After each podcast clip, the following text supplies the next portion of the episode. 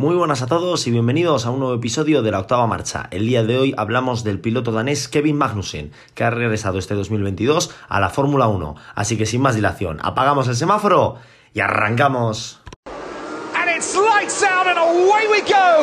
Bueno, antes de comenzar, eh, pedir perdón por estar subiendo el episodio el martes, pero es que este fin de semana me he ido de viaje y no he podido grabarlo en todo el fin de semana y ayer pues entre que estaba deshaciendo la maleta y tenía que trabajar y eso pues no, no pude grabarlo.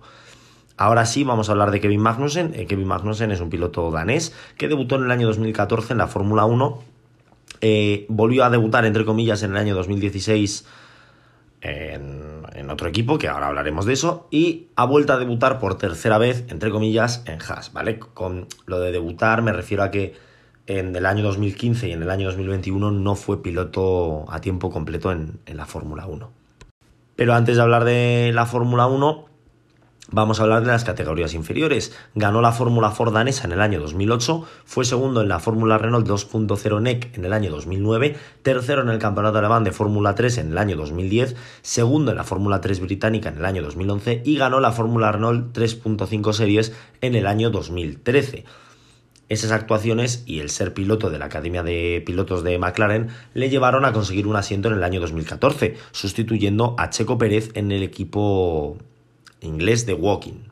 En el año 2014, como digo, corrió con la escudería McLaren y acabó el año undécimo con 55 puntos y un podio, que ahora hablaremos de él, y un quinto puesto en Rusia como actuaciones destacables. El podio vino en el Gran Premio de Australia, en la carrera de su debut tras uh, bueno, su primera carrera a los mandos de un Fórmula 1 y resultó que se llevaba el primer podio eh, de su carrera y hasta la fecha único podio que tiene el danés. Algunos a lo mejor podréis pensar que Ricciardo fue descalificado, que fue segundo Ricciardo, pero es que Magnussen fue tercero, o sea, el podio lo consiguió de todas maneras. Lo único que cambió fue que con la descalificación de Ricciardo subió a la segunda posición. En el año 2015, con la entrada de Fernando Alonso en McLaren, Kevin Magnussen pasó a un, rol de piloto reserva. Le sustituyó en el Gran Premio de Australia, ya que el asturiano tuvo un accidente en Montmeló y no corrió en Australia por, por precaución. Y estuvo el resto del año sin competir en la Fórmula 1. Y para el año 2016 encontró un hueco en Renault, sustituyendo a Pastor Maldonado, o a Romain Grosjean, da igual como lo queramos ver, ya que ambos pilotos abandonaron lo que antes era Lotus. El coche ese año no fue nada bien y acabó decimosexto con 7 puntos, logrando tan solo dos carreras en los puntos, siendo estas un décimo puesto y un sexto puesto. Y para el año 2017 encontró un asiento libre en la escudería estadounidense Haas, sustituyendo al mexicano Esteban Gutiérrez. Ese año quedó décimo cuarto con un total de 19 puntos. El coche empezaba a tener resultados. En el año 2018 los resultados le acompañaron y fue décimo con 56 puntos, con dos quintos puestos en los grandes premios de Bahrein y Austria y un sexto puesto en el Gran Premio de España como actuaciones más destacables. En el año 2019 el coche empeoró un poquito, pero logró ser décimo sexto con 20 puntos y en el año 2020 logró tan solo un punto y acabó vigésimo en el Mundial. Un desastre de temporada para Haas y en el año 2021 se quedó sin asiento ya que la escudería estadounidense no tenía recursos económicos para mantener a sus pilotos y prescindieron tanto de él como de su compañero de equipo Romain Grosjean. Como decía, para el año 2021 abandonó la Fórmula 1, pero no dejó el automovilismo, ya que corrió la WeatherTech Sport Cards Championship con Chip Ganassi Racing quedando séptimo. Vais a flipar un poco con el dato, yo también me he quedado un poco eh, eh en shock. Corrió 10 carreras, eh, ganó una de ellas, logró una pole position, un total de 4 vueltas rápidas y 5 podios. Eso lo ocuparon a la séptima posición con un total de 2.879 puntos. Evidentemente tienen un sistema de puntuación muy diferente al de la Fórmula 1. También corrió una carrera en la IndyCar Series con Arrow McLaren SP, quedando en el campeonato cuadragésimo segundo con 7 puntos. Y también corrió las 24 horas de Le Mans con el equipo High Class Racing en el automóvil Oreca 07 Gibson para la clase LMP2 quedando vigésimo noveno y décimo séptimo de la clase. Como curiosidad, los copilotos eran el danés, el equipo es danés, ¿vale? El, andes, el danés Anders Forsbach y el danés Jan Magnussen. Sí, su padre corrió con él las 24 horas de Le Mans como anécdota. En la IndyCar corrió la carrera de Road America, quedando vigésimo cuarto y logrando esos 7 puntos. No corrió ninguna carrera más de la Indy y eh, volvió.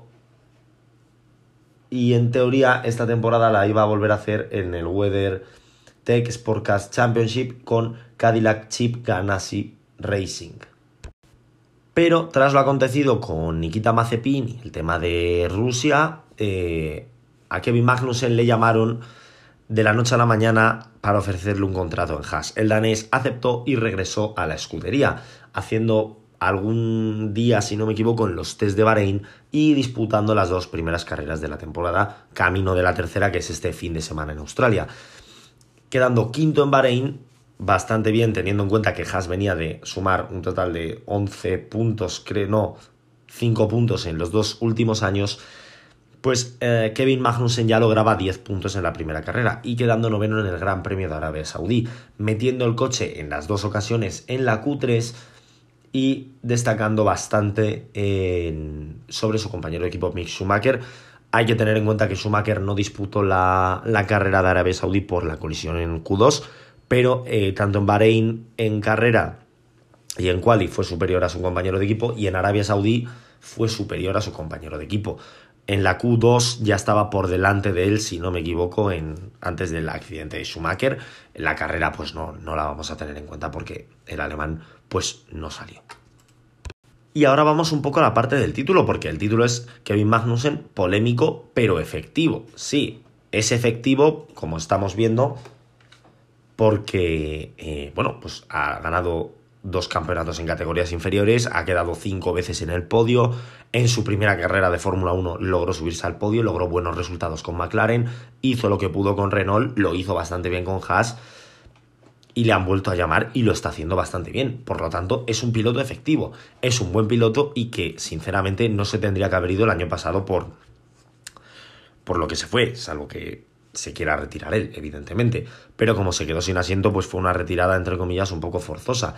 Pero también es muy polémico, es un piloto que tiene una actitud, por lo menos hasta este año, vamos a ver si este año ha cambiado, un poco arrogante, que todos son arrogantes, que sí, pero las declaraciones que ha hecho muchas veces, ha tenido varios incidentes con, con algunos compañeros del deporte, por ejemplo, una de las más famosas discutió con Nico Hulkenberg en el Gran Premio de Hungría del año 2017 y cuando Hulkenberg en la rueda, en las ruedas, en las entrevistas que les hacen en el Parc Fermé, fue a recriminarle, le dijo, lo voy a decir primero en inglés y luego traduzco por si hay alguien que no sepa inglés, el danés le contestó a Hulkenberg, sack my balls honey, la, no sé cómo decirlo de manera cariñosa porque se puede, no se puede decir de manera cariñosa. Básicamente la traducción no es porque quiera ser un mal hablado, es porque es la traducción es cómeme los huevos cariño o cariño cómeme los huevos. Entonces es sí, vale, momento caliente, te puedes enfadar, puedes decir que este piloto es un idiota, puedes decir que este lo está haciendo mal, te puedes enfadar con tu ingeniero, pero decirle a un piloto en la rueda de prensa que se supone que ya estás más calvado, cómeme los huevos, hombre, la verdad es que no es la mejor imagen de cara al deporte. También tuvo un incidente bastante famoso con Leclerc en Japón, eh, donde abandonaron los dos, si no me equivoco, en Japón 2018, cuando Leclerc eh, aún pilotaba para. Bueno, cuando Leclerc pilotaba para Sauber, pues tuvo un incidente con él y Leclerc se quejó por radio. Ahora mismo no recuerdo lo que dijo, pero básicamente decía que Magnussen era tonto, que había arruinado tanto la carrera de Leclerc como la de, mm, del propio Magnussen al cruzarse en la recta principal. Con Alonso tuvo varias trifulcas, entre ellas en la clasificación de Monza del año 2018, donde mm, superaba a Alonso en la vuelta de, no de formación, en el outlap, ¿vale? En la vuelta de calentamiento hay como un pacto de si sales, hombre, si te deja pasar el otro piloto, no, pero no es una carrera, no estás compitiendo por ver quién llega primero. Le superó, tuvieron una pequeña pelea de tipo carrera, de te adelanto, me adelantas y tal, y arruinaron ambos su vuelta. Eh, Magnussen salió diciendo, tanto Magnussen como Gunther Steiner, el, el jefe de Haas, que Alonso se quejaba con todo el mundo, que estaba amargado, que bueno, pero tuvo ese, se vio implicado en, en ese percance y también tuvo una famosa discusión con su ingeniero en el Gran Premio de Canadá del año 2019 cuando em, su coche él, pues, tenía un accidente, se le iba el coche en la última curva, en la chicane del muro de los campeones y estrellaba su coche contra el muro de meta. Los ingenieros pues hacían lo que podían y, y arreglaban el coche para la carrera. Esto sucedió el sábado, no sé si en los libres o ya en la quali. Eh, tras estar toda la noche en vela trabajando para arreglar el coche, porque el leñazo fue importante, no es de esto de, uy, me pego un toque y se cae el alerón y a lo mejor hay que tocar un poco la suspensión, es un buen piñazo, pues el coche no iba como le gustaba a Magnussen y se pasó toda la carrera quejándose hasta que Gunther Steiner intervino y dijo, enough means enough como diciendo, basta ya, deja de quejarte, hemos hecho lo que hemos podido para darte un coche porque te has estrellado tú en la clasificación, no es que el coche se haya roto, pues encima no vengas aquí quejándote y tocando las narices. Ha tenido varias discusiones eh, a lo largo de, de su carrera y por eso digo que es un piloto polémico. Y ahora os voy a dar un poco mi opinión. Y si bien es cierto que Kevin Magnussen es un piloto que ha tenido alguna que otra discusión, como lo han tenido todos, pero las de Magnussen han sido un poco más sonadas, siempre se le ha tachado un piloto no tan limpio, no tan, no tan pulcro como otros. Es cierto que la frase de Sack My Balls Honey, a pesar de que ya es un meme, queda muy fuera de lugar, no es muy ético ese tipo de comentarios. Y menos, yo puedo entender un Team Radio que digas eso pero no una no le contestas así a un piloto ya en el Parc Fermé, que se supone que ya estás calmado, que, que tienes eh, tienes que saber llevar ese tipo de cosas. Magnussen es su carácter, pero prefiero un piloto así a un piloto como por ejemplo Nikita Mazepin, sé que me meto mucho con él, Pongo otro ejemplo, Lance Stroll, Narain Garcikeyan, eh, Max Silton, Guido Van un montón de pilotos que han pasado que venían tan solo por el dinero y no tenían ningún tipo de talento. Stroll, bueno, quizás el único de los de la lista que se salva un poco más, que sí que tiene algo más de talento. Sí que es cierto que prefiero a Magnussen antes que a otros pilotos. Es un piloto de zona media, es un piloto buen piloto que puede, incluso sería un Checo Pérez por así decirlo, podría pelear por podios si tuviese un coche competente. No ha tenido nunca un coche a la altura, diréis, McLaren en 2014. No, McLaren en 2014 tuvo un coche bueno 5 o 6 carreras. Luego ya se vino abajo porque Mercedes capó el desarrollo de los motores para evitar peleas en el campeonato del mundo. Entonces, bueno, eh, es cierto que es un buen piloto, ha demostrado consistencia, es un piloto que saca partido de los coches, no es un piloto que lo hace normal y ya está. Ha batido en, varias ocasiones a sus compañeros de equipo. No sé si en el año 2014 logró batir a Jenson Button o no. En el año 2015, evidentemente, no. Corrió una carrera y encima ni siquiera salió. Estamos hablando de McLaren Honda, por lo tanto, pues es lo que es lo que hay. En el año 2009 no lo, 2014, perdón, no logró ganar a, a Jenson Button, de hecho se quedó bastante lejos, pero es cierto que competía con un compañero con mucha experiencia y Magnussen era un, rookie, por lo tanto también ese tipo de cosas hay que tenerlas en cuenta. En el año 2016 en Renault voy a dar por hecho que ganó a Jolion Palmer, porque Jolion Palmer tiene una trayectoria en la Fórmula 1 de toma pan y moja, efectivamente consiguió ganar con cierta solvencia a Jolion Palmer, que tan solo puntuó en una ocasión, Magnussen lo hizo en dos, fue séptimo en el Gran Premio de Rusia y décimo en el Gran Premio de Singapur. En el año 2017 creo que Uf, aquí ya me pillas. En el año 2017 supongo que ganaría a Grosjean, porque la verdad es que Magnussen es muy buen piloto, hay que reconocerlo. No, no ganó a Romain Grosjean, pero se quedó, bueno, se quedó un poquito lejos, se quedó a... Bueno, no tan lejos, perdón, se quedó a nueve puntos. Por lo tanto, estuvo más o menos peleado con su compañero de equipo. Grosjean no le ganó por mucho. En el año 2018 estoy convencido ahora ya sí de que ganó a, a Grosjean, al igual que en los años 2019 y 2020. Voy a comprobarlo para no meter la gamba.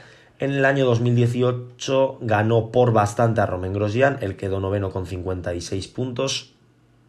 Uy, he puesto décimo, pues está mal Wikipedia. Y Romain Grosjean quedó eh, décimo cuarto con 37 puntos. Fue bastante, le ganó con bastante solvencia al francés. En el año 2019 estoy convencido porque Grosjean ya empezó a tener también un poco de declive de que ganó al, al, francés en Haas, efectivamente le ganó, no por mucho, porque es cierto que el coche no daba para mucho, él logró 20 puntos, en 8, 12 puntos de diferencia. Y por último, en el año 2020, creo que Grosjean le ganó, fíjate lo que te digo. Y de momento, en el año 2022, va ganando por bastante a, a Mick Schumacher. Llevamos tan solo dos carreras. Efectivamente, en el año 2020 Grosjean le superó por tan solo un punto, o sea, fue bastante reñido. El coche no daba para mucho, estaba en la zona baja de la parrilla y ambos pilotos estuvieron peleando básicamente por lograr algún milagro, pero nada más. De hecho, eh, Haas esa temporada tan solo ganó a Williams en la clasificación de constructores. Haas logró tres puntos, Williams ninguno. Y la verdad es que ha, ganado a la mayoría de sus compañeros de equipo, quitando a Romain Grosjean en un par de ocasiones, y tampoco se ha quedado tan lejos. Y por mi parte, poco más. Nos vemos en un nuevo episodio el lunes, donde analizaremos el Gran Premio de Australia, que es este fin de semana. Nos toca madrugar, aquí en España es a las 7 de la mañana. Va a tocar madrugón el domingo. Y eh, el viernes, casi con toda seguridad, eh, volveremos a los directos en Twitch. Espero esta vez no tener problemas con el tema del audio, del juego y del micrófono y a ver si puedo... Eh, creo que he solucionado también lo de la calidad. Entonces nos vemos el viernes en, un en el directo en Twitch y nos vemos el próximo lunes en un nuevo episodio analizando ese Gran Premio de Australia. Por mi parte, nada más que añadir y nos vemos el próximo día. Hasta la próxima. Awesome, 12. Holy mac and cheese balls.